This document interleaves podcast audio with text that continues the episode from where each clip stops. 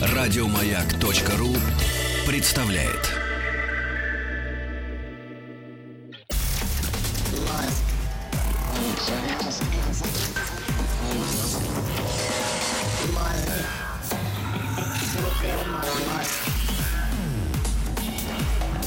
Объект 22. Мозг. Как нехватку информации испытываю почему-то в последние дни, и хочется их заполнять, заполнять эти самые лакуны, а пойди разбери, чем их э, заполнить. Ну, в любом случае, могу же позволить себе... Что попало, вытворяю. Э, помню, был моим, был моим лозунгом в детстве. Э, поэтому мальчик вырос, но вытворяет по-прежнему, что попало. Поэтому э, мозг Сегодня хочется поговорить побольше о всяких разных вещах. Есть и поводы. Хотя, в общем, для таких моментов поводов э, не нужно. Во-первых, это «Объект-22», я Евгений Стаховский, и здесь уже Виктор Солкин, историк-египтолог, президент Ассоциации по изучению Древнего Египта МААД. Виктор. Доброй ночи. Да, спасибо, что нашли на меня время. Всегда с удовольствием. В очередной раз. Я, честно могу сказать, я терпеть вообще не могу, конечно, таких вещей, вот этих каких-то Потому, потому что когда я понял, что мне хочется поговорить о древнеегипетских гробницах, вообще о системе, о том, ну, собственно, что это вообще, ну, почему, ну, зачем, ну, чё вдруг? И тут вдруг пошли э, вот эти совершенно недавние новости о Тутанхамоне, о новых камерах, которые там обнаружили. Да, да, тут да, же да. Нефертити, значит, тут же... Никак без нее нельзя. Никак да? без нее никак. Тут же все. И я подумал, что... Думаю, господи, ну получается, что мы будем встречаться э, чуть ли не исходя из, что называется... Ой, отвратительные сейчас произнесу слова. Это прям... Фу. Исходя из информационного, прости господи, повода. Ну, наверное, все-таки дело не в нем, а дело в том, что ведь говорить-то мы будем о жизни, да. о смерти, ну и вообще. И о памяти. И о памяти. Но потом я подумал, что раз уж я что попало вытворяю и могу позволить себе все что угодно, ну подумаешь, я не виноват, что они вскрыли эти тутанхамоновские гробницы в очередной раз, именно в тот момент, когда мне приспичило э, что-то про них поговорить. Так что дайте-ка все в одну кучу, раз Давайте. уж на то пошло. Давайте. Что с гробницами? Ну, с истоков, что называется. Э, понятно, что вообще у нас есть какие-то сведения о том, с какого перепугу египтяне стали устраивать гробницы в тех видах, в классических, наверное, как мы их себе представляем. Мы, обыватели, я имею в виду. Э, ну, вот, вот, вот так. Знак вопроса. Сложный получился вопрос. Вопрос сложный. Попытаюсь ответить на него коротко. На самом деле, ведь мы, а, когда говорим о гробнице в Древнем Египте, мы говорим не столько там о смерти, сколько о памяти о ритуалах перехода. А, первой гробница, которая известна археологам, это четвертое тысячелетие до новой эры, это безумная древность, это а, такие естественные мумии, то есть когда человека погребали в песок, просто он хорошо сохраняет египетский песок, вот то, собственно, тело, которое там лежит, в этой камере. Э, зачастую это просто яма в пустыне. А на самом деле это не просто яма, это человек в позе эмбриона, потому что это утроба земли, которая должна дать ему жизнь вечную, должна освободить душу множество душ, на самом mm-hmm. деле, по египетским представлениям от тела. И там рядом с этим скрюченным умершим, один из таких лежит в зале Британского музея, можно посмотреть, он сохранился лучше, чем многие царские мумии. Рядом с этим умершим был целый мир.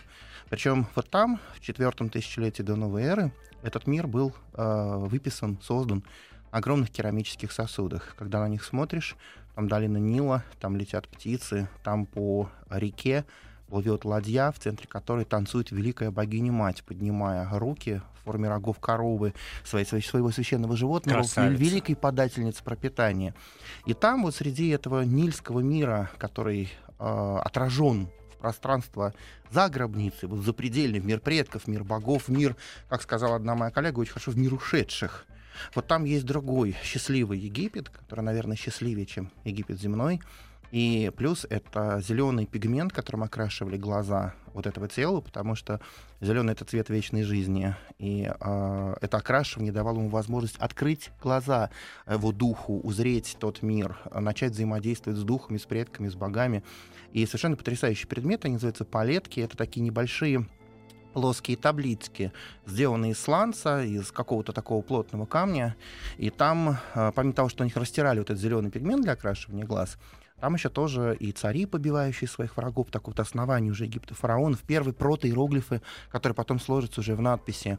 И порой даже такие первые присутствия ну, каких-то знаков, текстов с точки зрения того, что можно прочитать, это имена. То есть первое, что фиксировал древний человек, это имя, а потом же титул, то есть место этого человека в жизни. А зачем имя? Имя должно быть элементом памяти. Если нет имени, то памяти нет.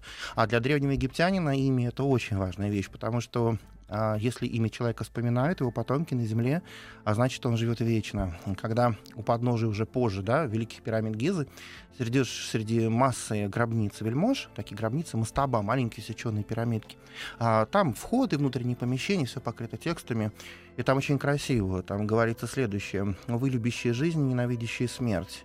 Как почитаете вы Осириса, владыку вечности, как хотите вы благо ваше передать детям вашим, а так прочитайте для меня жертвенную формулу и упомяните имя мое. Ведь для вас это дуновение уст, а для меня жизнь вечная. Поэтому вот здесь в том, что мы стереотипно ощущаем как мир смерти, на самом деле это именно ритуал перехода. И сами древние египтяне вообще считали, что жизнь земная — это маленький фрагмент гигантского ахау. Гигантского, да, это М- понятно. Многомиллионного mm-hmm. срока существования жизни человеческой души. Ну вот это прекрасно, что вы это сказали, потому что сейчас я вас уведу в сторону, и Давайте. вы дали мне прекрасную зацепку, и именно в этот момент это сделать будет наиболее уместно.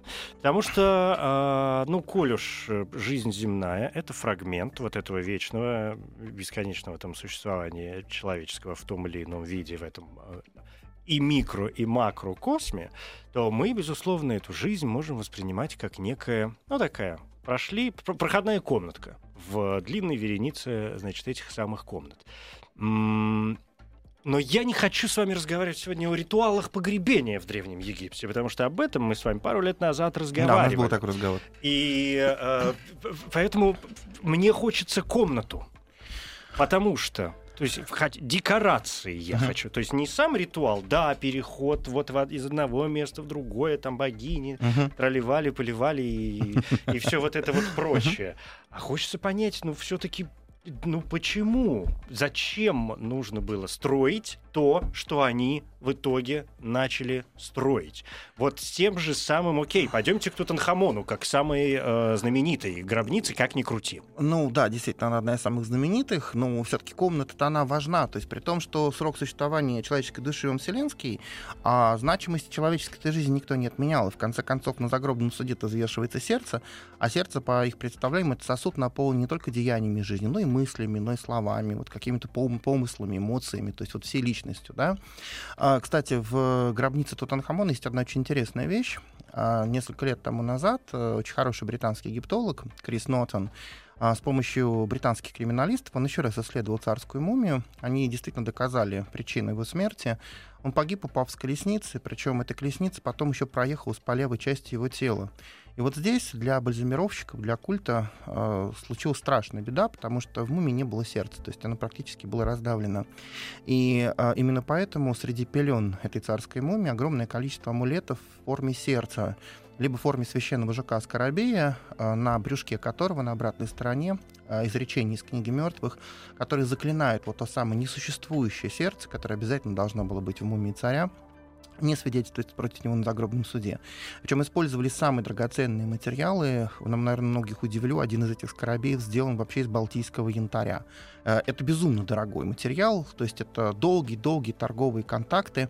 А, и, ну, это сопоставимо только с любимым египтянами лазуритом, который шел из Афганистана, с Бадашанского Нагорья, для того, чтобы потом украсить царские браслеты, пекторали, скипетры. Все это безумное, вот это, э, безумное сочетание ювелирных украшений.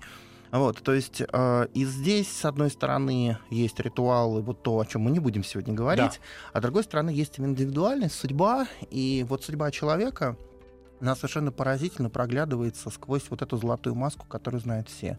Э, более того, не только его судьба, потому что есть он, а есть люди, которые его нашли, и у них тоже есть а, свои И судьбы. это отдельный перелом. Я, я, но это сложно представить. Совершенно вообще э, момент целеустремления, фанатичного ведь целеустремления, Фанатичного. когда человек э, ищет ответ. Мы буквально только что разговаривали о том, э, как перевернуть собственное вот это вот сознание и понимание, э, разгерметизировать драматизировать некоторые моменты и в математическом, не знаю, в поэтическом смысле. Ведь и математики, и поэты, и музыканты, например, занимаются одними и те же, теми же вещами. Когда в голове у тебя уже все сложилось, но как теперь это сказать по-человечески, пока еще непонятно. Так и у, и у этих фанатичных людей, которые тоже ищут. Здесь хороший, безусловно, здесь очень хороший в смысле слова фанатизм. Он был тогда, в 1922 году, когда Говард Картер и его меценат э, Джордж Герберт, лорд Карнарвун нашли гробницу. И точно так же вот несколько лет тому назад, мы сейчас, я думаю, все вспоминали Тутанхамона, и в этом был тоже такой пример хорошего фанатизма. Есть чудесный человек, Николас Ривс, это британский египтолог, тоже британский, очень э, высокого уровня профессионал. И когда несколько лет назад тому ну, испанская э, контора Факту Марте стала делать факсимильную копию гробницы Тутанхамона, для того, чтобы со временем закрыть оригинал и пускать туристов в копии, потому что оригинал просто не выдерживает потока туристов, он разрушается. Туда все ломятся, конечно. Туда все ломятся, да. Гробница маленькая, росписи там были сделаны наспех, то есть там много проблем, связанных с реставрацией. Так вот, когда Факту Марте отсканировал эти стены, то Николас Ривз стал изучать фотографии э, погребальной камеры четыре камеры в гробнице, только одна из них центральная погребальная расписана. А, и он стал изучать фотографии, когда был с помощью компьютера снят вот э, пигмент росписи и только вот рельефные фактуры, которые под этой росписью есть. И он первый предположил, что, видимо, в двух стенах этой погребальной камеры есть неровности штукатурки, что там еще что-то есть. А, ну, сначала Египет отнесся очень нервно к этому, ему не поверили. Вот, он опубликовал массу доказательств, которые достойны уважения. И дальше человек сказал всему миру, что либо там что-то есть, либо, если я ошибаюсь, это конец моей карьеры, я официально ухожу из египтологии. То есть вот здесь такая вот ставка, ставка, ставка ценой жизни, по сути, да, потому что вот мы все египтологи, мы обычно с детства этим занимаемся, то есть невозможно выйти из специальности, это не специальность, это способ мироощущения, образ жизни и так далее. А, и в итоге м, пригласили японцев, они всегда известны были как лучшие специалисты по вот этим радарам, которые изучают все эти подземные структуры. И в ноябре прошлого года э, Хирокацу Ватанабу, очень, очень известный, очень пожилой специалист, лучший в Японии, он был приглашен. А, были получены материалы, они анализировались много месяцев для того, чтобы не сделать ошибки. И вот на последней неделе просто гремит именем Тутанхамона, а, потому что египетский министр по делам древности Мамдух Альдамати официально признался, да, существует помещение, которое не нашел Говард Картер, с одной стороны погребальная камера, это, видимо, комната, а с другой стороны это вообще коридор уходящий неизвестность. А, это было, в общем-то, вот нашем кругу профессиональным известно уже в ноябре. Самое интересное другое вот этот тончайший японский радар, этот японский дедушка совершенно удивительный, который не только внутри гробницы сканировал стены, он еще поверх ездил по пустыне в долине царей, вот этим маленьким сканером, который пробивал все вниз, а, и он показал, в общем, очень основательно, что в этих помещениях, в которых никто еще никогда не был, с 14 века до новой эры, там скопление металла и органического материала. То есть это не просто, например, заброшенные незавершенные помещения или не какие-то там скальные образования. То есть это некие помещения, где есть вещи. Так, минуточку, значит, подождите. Давайте-ка сделаем шаг, мой любимый шаг назад. Давайте. А, Тутанхамон погибает. Ну, в 19 лет. Да, Совсем очень, молодой. очень молодым. Умирает. Упав с колесницы, колесница его еще придавила, сердце раздавлено. То есть смерть неожиданная. Абсолютно. Понятно, что гробницу его, ну, никто же не предполагал, что он возьмет сейчас и умрет завтра. Не совсем. Вообще, по канону египетскому, а, первый декрет возошедшего на престол фараона — это почитание культа его усопшего предка, а второй декрет — это начало строительства собственной гробницы. Ну окей, на, на престол он зашел, если мне память не изменяет, в возрасте 10 лет. 9, да, да, да. да. То есть э, к моменту смерти, когда ему было 19, на протяжении уже 9-10 лет строили его гробницу. Да, только не ту, в которой в итоге он был похоронен. Вот. Совершенно верно. А, тот человек, который приходит после него к власти, а, Эйе, а, человек мало кому известен, но все знают его дочь, царицу Нефертити. Это глубокий-глубокий старик, а, который, судя по всему, позаимствовал уже практически готовую гробницу юного царя, А дальше вот этого юного царя, Тутанхамона, рано погибшего, нужно было где-то похоронить. А что значит он, он ее, что он присвоил ее? Он ее присвоил, да, он ее присвоил, то есть там просто были переделаны некоторые росписи, изменены имена. А, кстати, сыграла с ним эту дурную службу, потому что гробница была сделана очень качественно, находится в отдельном ответвлении долины царей, так называемой западной долине. Ее ограбили еще в э, глубокой древности. Она накрыта, можно туда прийти туристам посмотреть. Красивая гробница, пустая, не осталось даже фрагментов какого-то его погребального инвентаря. Ничего. Угу. Вот этого мальчика, который погиб от колесницы, нужно было, простить за такую грубость, куда-то засунуть, где-то быстро похоронить. И дальше... А судьба- почему вот это неуважение такое, ну, если у нас есть вообще ответ на этот вопрос? Что, Ну- что, почему этот Эйе так себя повел? Ну, я думаю, что это, конечно, гипотеза, это предположение. Да. То есть, э, смотрите, у нас супруга Тутанхамона, э, царица Анхесенамон, это третья дочь Эхнатона и Нефертити. Эхнатон — знаменитый религиозный реформатор, Нефертити всем известна его красавица-супруга. А, Но, и а Эхнатон отец Тутанхамона тоже? Эхнатон — отец. Тутанхамона. Или есть же предположение, что как кто-то еще Не, не, него отец, был? отец, отец, отец. В 2010 году были сделаны ДНК-анализы царских мумий. то сейчас уже точно понятно. Абсолютно точно. А, Тутанхамон а, это плод очень сложного брака. А, его отец это Эхнатон, а его мать это родная сестра Эхнатона. Мумия ее идентифицирована. Лежит она в Каирском музее. Безымянная царица. Имени ее мы не знаем. А, полно- полная сестра Эхнатона и по отцу, и по матери. Очень тонкое, очень красивое тело, очень изящное. А, А, я понял. А подождите, но ведь э, тогда Тутанхамон с этой Анхисинамон, они ведь тоже... э, Они, мало того, что он плод брака м, брата и сестры, так еще его жена, получается, его тоже сестра. тоже сестра, то есть сестра по отцу. Разные матери. А, матери Ра- разные. матери всё-таки. разные. Мгм. То есть ее мать это Нефертити, а его мать, мать Тутанхамона, вот эта безымянная царица, а, которую убили.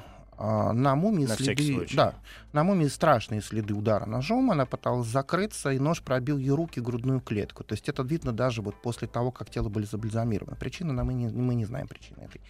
И в итоге, когда Тутанхамон погибает, его супруга пытается удержаться на престоле, как же дочь Нефертити, вообще очень известная царица. А у нее это не очень получается. А, и к власти приходит ее собственный дед, вот этот старик Эйя, который прекрасно понимал, что времени для сооружения собственной царской гробницы у него банально нет. А дальше, видимо, была узурпирована гробница Тутанхамона, а для него, вновь мы с вами возвращаемся к этому самому моменту, ищут место, куда Надо его- куда-то его засунуть. его надо куда-то засунуть. И а, до вот прошлого года всегда думали, что просто для него была сооружена крохотная вот эта гробница-тайник, где была расписана всего одна камера. И гробница по размерам, ну, совершенно неспособимая со статусом царя. То есть, ну, вообще стыдно было царя хранить такой гробнице. А теперь Николас Ривз эм, выдвинул следующую теорию, что, скорее всего, речь идет о том, что его прихоронили в преддверии большой чужой гробницы. И вот надеюсь, что мы в этом году все вместе узнаем, так что же там за этими стенами. А, есть еще одна очень интересная вещь. Так, подождите, Да. в преддверии одной большой гробницы. То есть была чья-то гробница. И... э, А теперь мы возвращаемся к устройству гробницы. Да. То есть был, э, как называется, такой предбанник, вестибюль. Да, получается, что погребальная камера Тутанхамона, судя по тому, что показал японский радар, это кусок коридора, который уходит куда-то далеко в глубину скалы. И его, как в переполненной больнице, просто на входе положили и сказали, пусть пока полежит, а там разберемся. Да. Более того, э, стены, э, которые были покрыты наскоро грунтом, потому что они же скрывали еще заложенные потайные вот эти ходы, э, их наскоро расписали очень некачественно, там нарушены очень сильно пропорции, штукатурка не была высушена, поэтому все росписи покрыты грибком плесневым. То есть росписи, они не такие красивые, как они обычно должны были бы быть там в царских гробницах. Мгм. Вопрос теперь, что там дальше в этом коридоре? Чья это гробница, если он лежит на самом деле не в своей усыпальнице, а на пороге чего-то большого дома вечности, как сказали Сейчас бы мы до этого дойдем, потому я хочу все-таки с предбанником разобраться сначала. Ну, по возможности окончательно, хотя это вряд ли возможно. Ведь Тутанхамон, это ни для кого не секрет. Э, ну, в общем, ничего сделать-то не успел. Сам по себе как историческая фигура Неправда. мало интересная. Неправда. Неправда? Неправда, Так, неправда. Поехали. А, он э, был человеком, при котором э, были возвращены традиционные культы египетских божеств.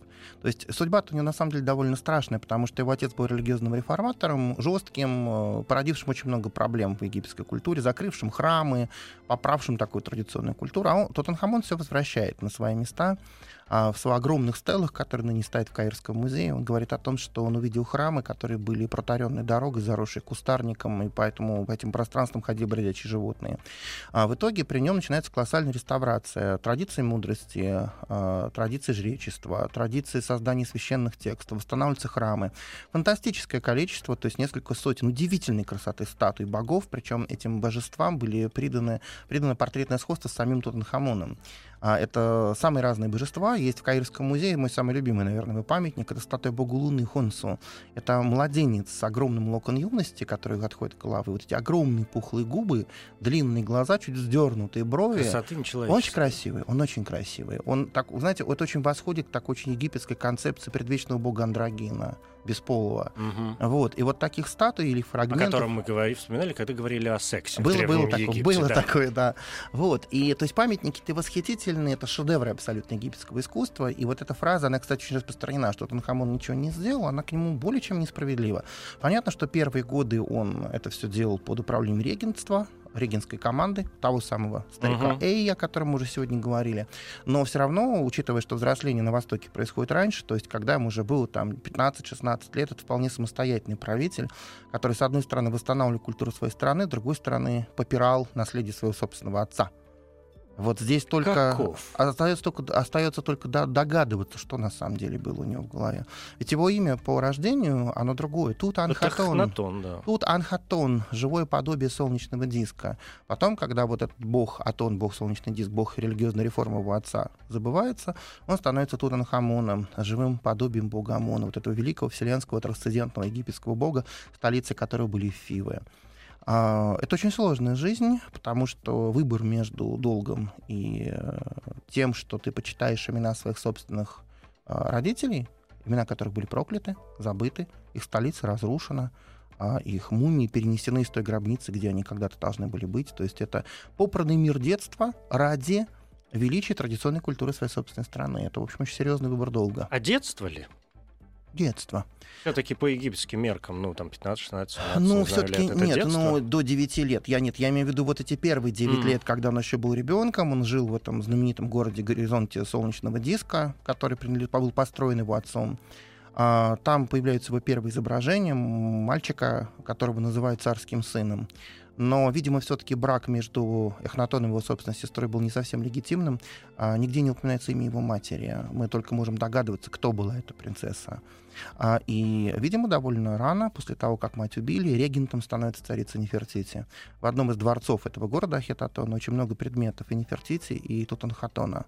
То есть она явно пестовала мальчика, который позже станет ее, преем... ее преемником, ее а не преемником преем... его, да. ее мужа. Ладно, убедили. Очень какая-то грустная судьба. Дайте мне минуту. Хорошо. Я переосмыслю.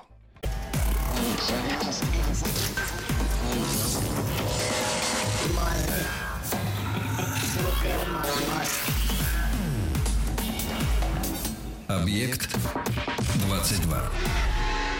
Мозг. Это «Объект-22», я Евгений Стаховский, и здесь Виктор Сулкин, историк-египтолог. Э, сегодня о гробницах в Древнем Египте. Вообще, ну, что-то мы как-то сосредоточились на Тутанхамоне, что, наверное, правильно, потому что хочется докопаться мне все-таки до этой истории. Понятно, что сто раз уже говорено-переговорено, но, ну, я могу себе позволить недопонимать что-нибудь? Могу, иначе мы здесь не собираемся. Так вот, у меня да. вопрос в продолжении всего этого безобразия. Значит, Тутанхамона запихали в э, вестибюль.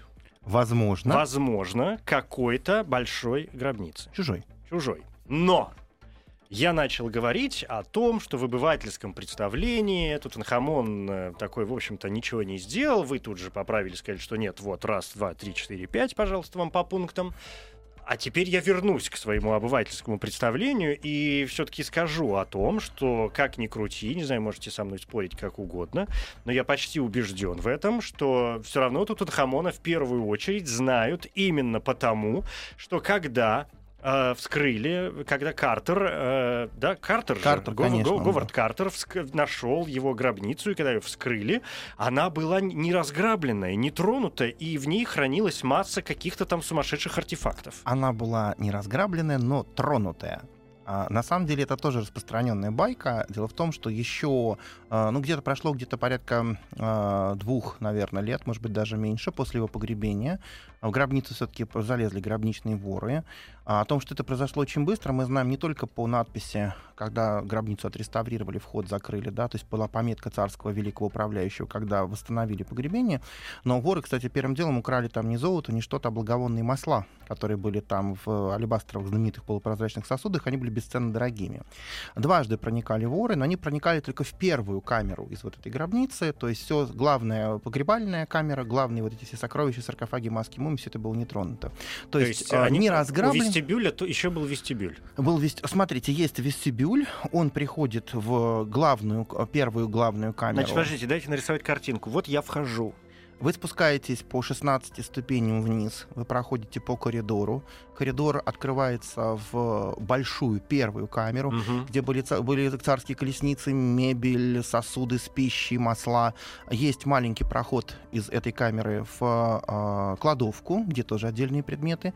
Замурованная дверь в другой стене, которую охраняли огромные стражи иного мира, то есть изображение самого царя из дерева с золотом.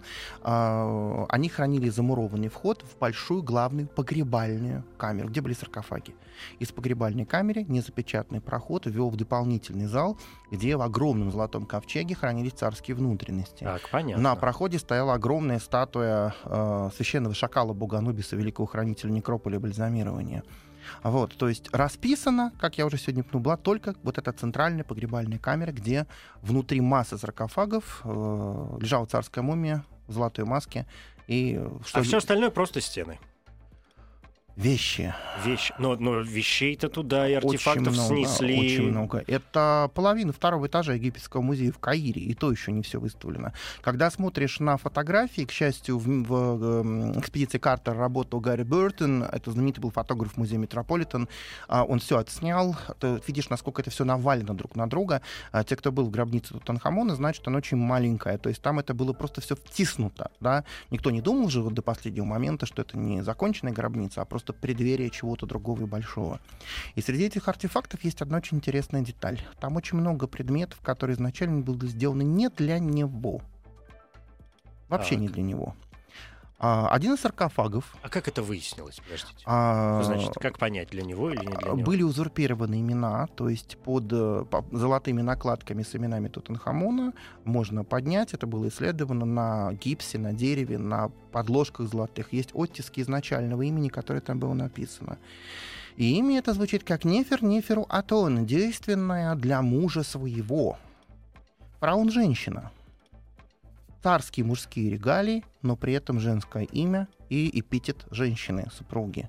Судя по всему, два года именно под этим именем царица Нефертити после своего после смерти своего мужа Эхнатона правила как фараон-мужчина. И именно ее преемником становится Тутанхамон. А, из ее погребений был взят саркофаг, массы статуй.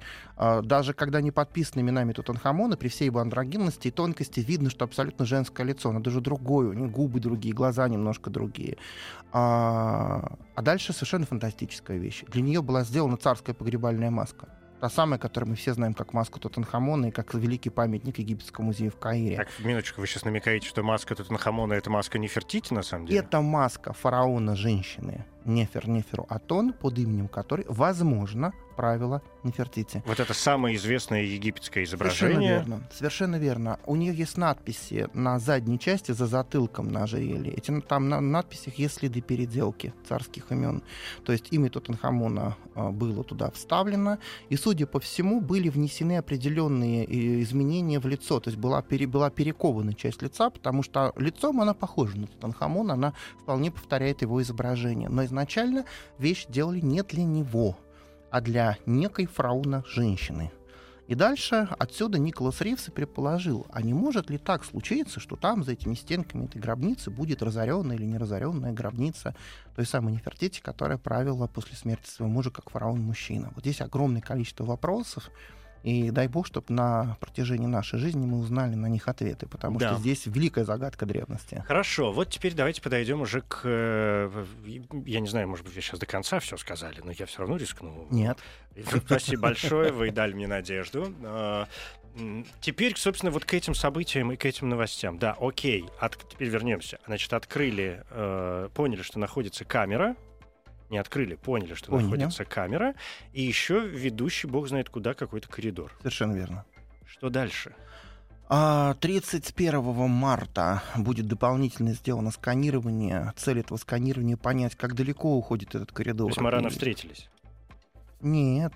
Мы встретились на большой, в общем-то, новости, хотя говорим не только о ней. А, будет а, просканирован контур того коридора, который идет, насколько он далеко, какие еще там другие помещения есть. Да? 1 апреля в такой шуточный день, это очень серьезная новость, будет объявлена Мгм. Египтом. Вот. А дальше из одной из боковых камер существующей гробницы Тутанхамона будет сделано отверстие внутри этого коридора, а туда будет запущено что-то типа эндоскопической камеры для того, чтобы посмотреть все-таки, что там и в каком это состоянии. А дальше нужно понять, как туда проникать, потому что понятно, что нельзя нарушать роспись 14 века до новой эры.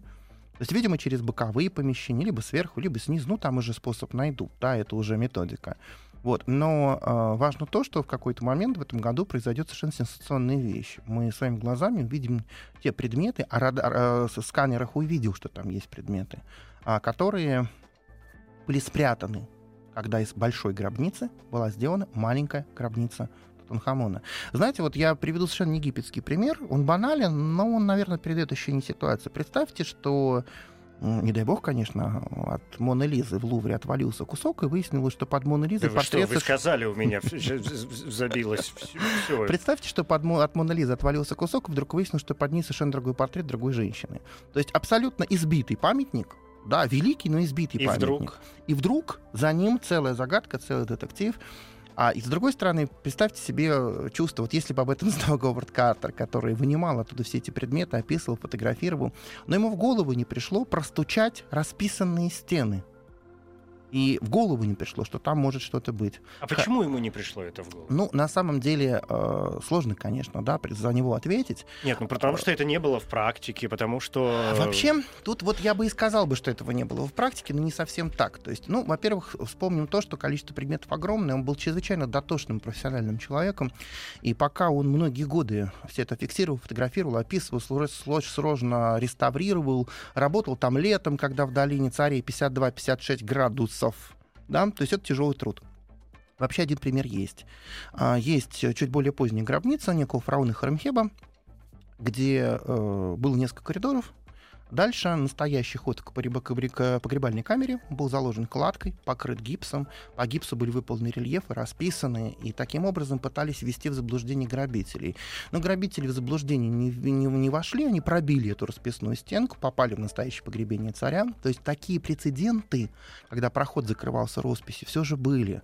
И здесь, конечно, то ли Картер не доглядел, то ли был очень большой объем работы. Но так или иначе он этого не сделал. Ну, а может, простучал, но ничего не, не услышал? Может, стены все-таки достаточно Ну, конечно, толстые толстые стены, толстая кладка. Не было Мгм. такого оборудования, как, Да. какое оно есть сейчас. Может, и хотел бы, но просто не понять.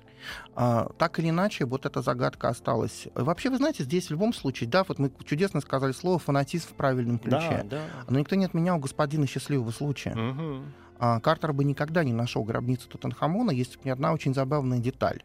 А, За пару десятилетий до этой находки, то есть в начале, в самом начале 20 века, его меценат э, Джордж Герберт, лорд Карнарвон, начинает безумно увлекаться автомобилем, автомобильным спортом. Да, то есть начало 20 века, все это несовершенно. В итоге где-то в Германии он разбивается в пух и прах, чудом остается жив. Его очень долго буквально сшивают по кускам, а, и потом человек, который полностью подорвал свое здоровье, безумно богатый, а, до сих пор одной из легенд Англии является его замок Хайклер. Если кто-то смотрел сериал «Аббатство Даунтон», то оно снималось как раз в Хайклере. Это интерьеры Карнарвонов. А, Он посоветовал своих друзей вместе с своей женой Альминой, знаменитой красавицей Альминой Карнарвон, уехать в Египет для того, чтобы поправить здоровье. Дальше он увлекается археологией, потом его знакомят с э, эффектным, мудрым и ярким молодым археологом э, Говардом Картером, а, который в нем находит своего мецената. А дальше 16 лет работ, и, вы знаете, всегда еще есть такая очень важная вещь. Э, я называю постоянство усилий, потому что после того, как раскопки шли 15 лет, ну, были какие-то находки, ну, такие средние, скажем так, да, и э, Карнарвон вызывает в Хайклер Картера и говорит, что все, баста, деньги уже уходят, уже не то время, время неспокойное, больше ничего не будет. А Картер обладал очень крепким, жестким, настойчивым характером, который спасал. Он сказал, что в таком случае еще несколько сезонов он проведет на свои деньги, на то, что он скопил из зарплаты, которую ему выплачивал Карнарвон. И э, потрясенный этим шагом, небогатого, абсолютно небогатого человека, происходившего из семьи бедного рисовальщика английского, э, Карнарвон говорит, хорошо, тогда еще один сезон, последний. И вот в этот последний сезон буквально на, Картер вошел на, в историю на первой Да. неделе были первые вот эти ступени, которые шли в царскую гробницу. Хорошо, значит, Виктор, смотрите, все-таки поскольку мы говорим сегодня о гробницах в Древнем Египте вообще, а не только о гробнице Тутанхамона, мы ее как-то взяли в качестве примера как самую известную, опять же, какие-то новости. А, поскольку, ну, значит, а теперь в Берлин. Когда... Ой, Берлин прекрасен. Когда, обращаюсь я к космосу, вы приезжаете в Берлин и, безусловно, среди всего прочего, отправляетесь в новый музей, то там главным, как ни крути, экспонатом является тот самый бюст Нефертити, обнаруженный Людвигом Борхартом. Борхартом. 6 декабря 1912 года. Спасибо большое. А, и пойдемте теперь к гробнице Нефертити. Поскольку бюст у нас есть, а гробница Нефертити Нет. нет. И мумии Нефертити, И вроде мумии как, насколько я Нефертити понимаю, нет. не обнаружено среди... Мумии Нефертити нет. Да. Мумии Нефертити нет. А, и на самом деле не только этот бюст. От нее осталось достаточно много ярких Но это скульптур. самый известный Да, просто. безусловно. все, и, и- и- иконописный Я, кстати, да. напомню то, что всегда стараюсь напоминать, то, что не на голове это парик. Парик из э, волос, который окрашен в синий-лазуритовый цвет, потому что это считалось цветом волос богов. То есть это не шляпка. Это не, это не тиара, не шляпа, не корона. Это парик, перевитый золотыми изображениями золотых инкрустированных лент. На лбу когда-то был Лурей, священная змея. У нее еще есть несколько портретов. Я намеренно вспомню другой, который остался в Каире, который тоже найден был вот в ее столице, в городе Горизонта Солнца. Незавершенная работа, а, когда царица в возрасте. И у нее, ну, во-первых, это уже мать шестерых дочерей которых она родила своему мужу. Сына у нее не было, это было главной ее проблемой. А, Это чуть подернутые, опущенные уголки губ. Это возраст, какая-то такая мудрость. И все равно совершенно яркий, пристальный взгляд. Вот эта кварцитовая голова, которая стоит в Каирском музее, она не хуже, вот я позволю себе сказать, ни- ничуть не хуже вот этого великого синего бюста. Понятно, что гробницу Нефертити хотели все бы найти. А, В ее столице, вот в этом городе Диска, была огромная царская гробница, а, в которой, видимо, царица похоронена не была. И дальше мы опять возвращаемся к судьбе нашего Тутанхамона, потому что царь, взошедший на престол, а, перетаскивает мумию своего отца из вот той великой царской гробницы, в той забытой, проклятой уже столице, с которой была связана с эпохой религиозных реформ, в долину царей. В 1906 году эту крохотную гробницу-тайник нашли. Там в женском саркофаге, переделанном для мужчины, лежала мумия. Очень долго спорили, кто это. А, И только вот эти спор, конец этим спорам мы положен в 2010 году, когда анализ ДНК сделан из зубной пульпы. Зубная пульпа мумии сохраняет ДНК.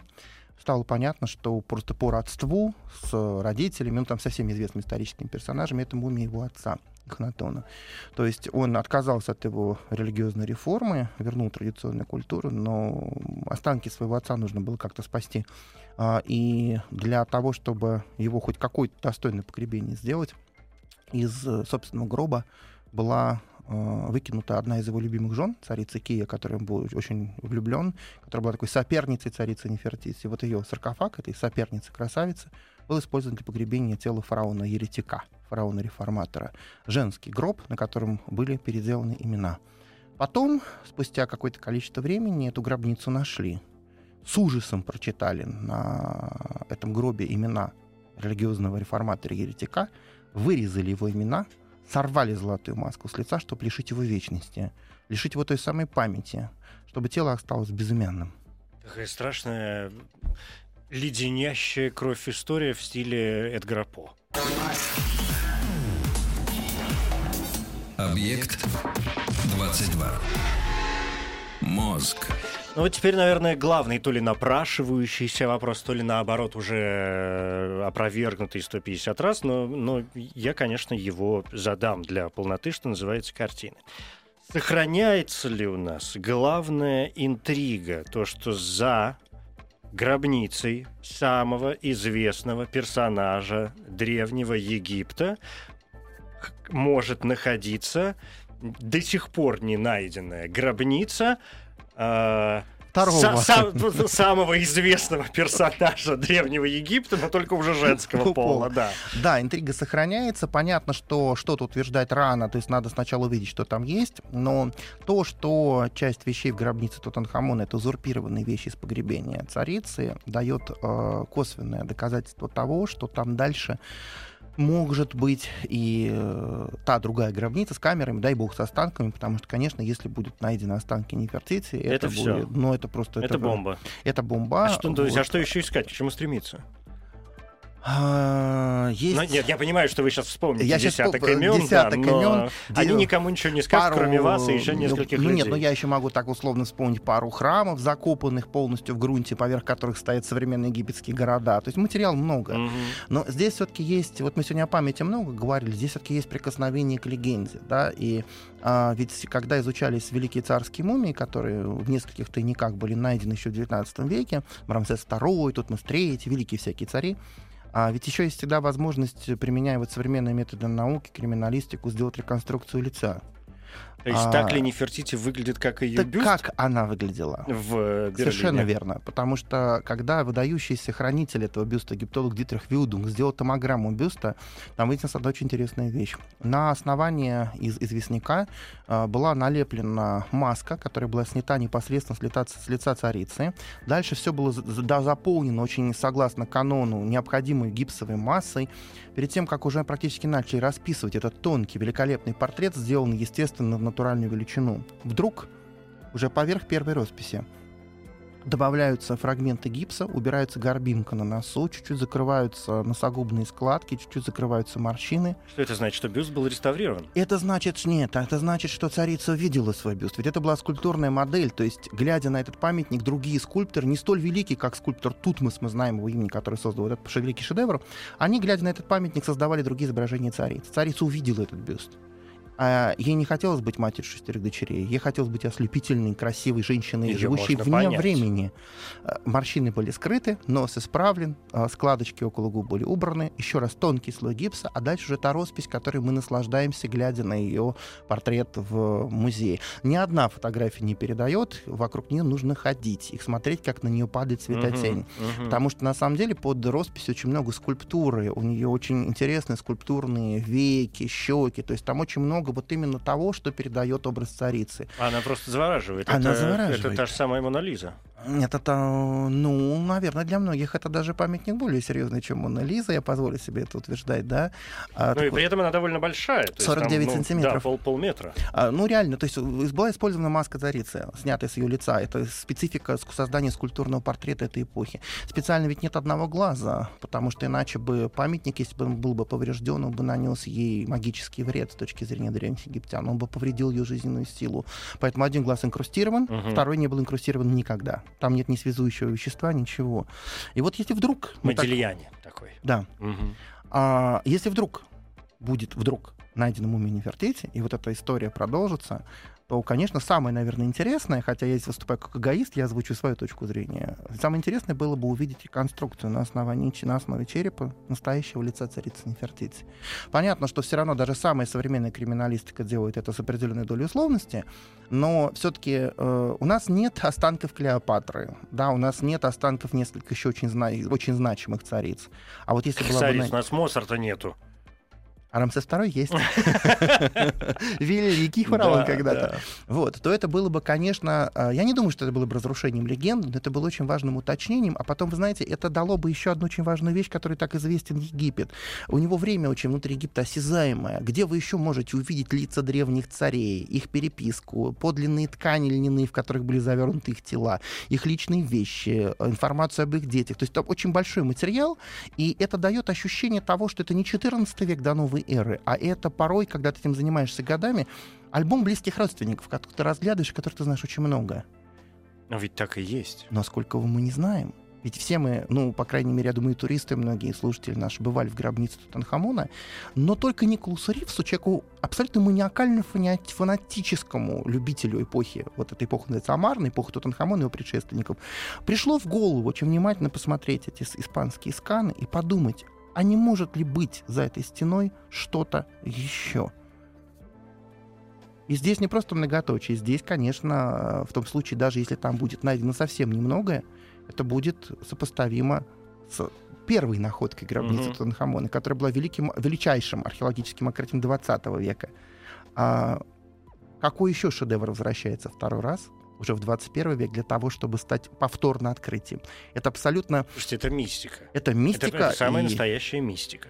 И это, наверное, тоже характерно для Древнего Египта. Наверное. Потому что не... Давайте, я понял, да. давайте под, у нас э, мало времени, да. под занавес все-таки просто на землю. Если не Нефертити, то кто? Есть какие-то предположения Очень еще? Ну, сложно сказать. То есть там э, может быть э, там его старшая сводная сестра Меритатон, кто-то из близких членов семьи. Там могут быть совершенно другие имена. Но то, что в его погребении использовали вещи, включая даже саркофаг фараона женщины, под обликом которого, скорее всего, скрывалась Нефертити, дает некий шанс утверждать, что там может быть именно она. Я Дождем? слышал имя царицы Кии. Царица Ки — это та самая любимая жена Эхнатона, mm-hmm. тело которое выкинули из гроба, а в ее гробе захоронили самого да. Эхнатона. Я ее имел в виду. Да. Он ей, а не Нефертити, mm-hmm. посвящал поэмы mm-hmm. о дыхании сладостного ветра. Дождемся, увидим. Значит, когда вы говорите все это? А, сканирование по периметру гробницы, чтобы понять объем этого, то, что будет объявлено 1 апреля. Я думаю, что они серьезные работы начнут в сентябре, сентябрь-октябрь. Тем более, что Египет сейчас заинтересован в этой информации, потому что это даст новый поток туристов, это даст ну, некое такое возрождение толчок, культурного... Конечно. Толчок — это возрождение культурного пространства страны, археологии, все это делается очень достойно, поэтому мы увидим.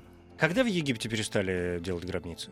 С концом, в принципе, всех этих э, ну, династических процессов. Понятно, что гробницы бывали совершенно разные, да, и э, последние погребения, там смешивается древнеегипетский культ и раннее христианство, это четвертый век новой эры. Уже даже потом, так? Да, потом уже э, медленно уходит древнеегипетский язык, гробницы уже становятся христианскими, в седьмом веке новой эры приходят мусульмане, соответственно, Египет арабизируется, появляется совершенно другой исламский тип погребения.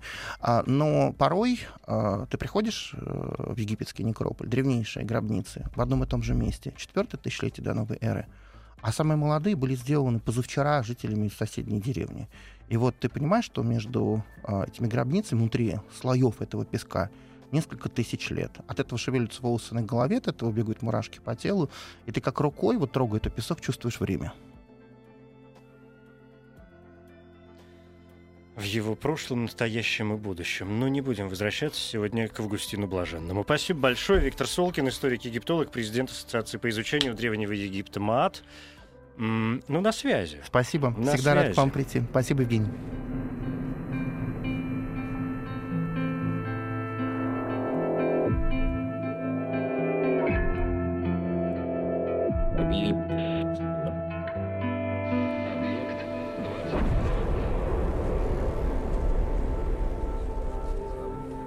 Объект 22. Еще больше подкастов на радиомаяк.ру.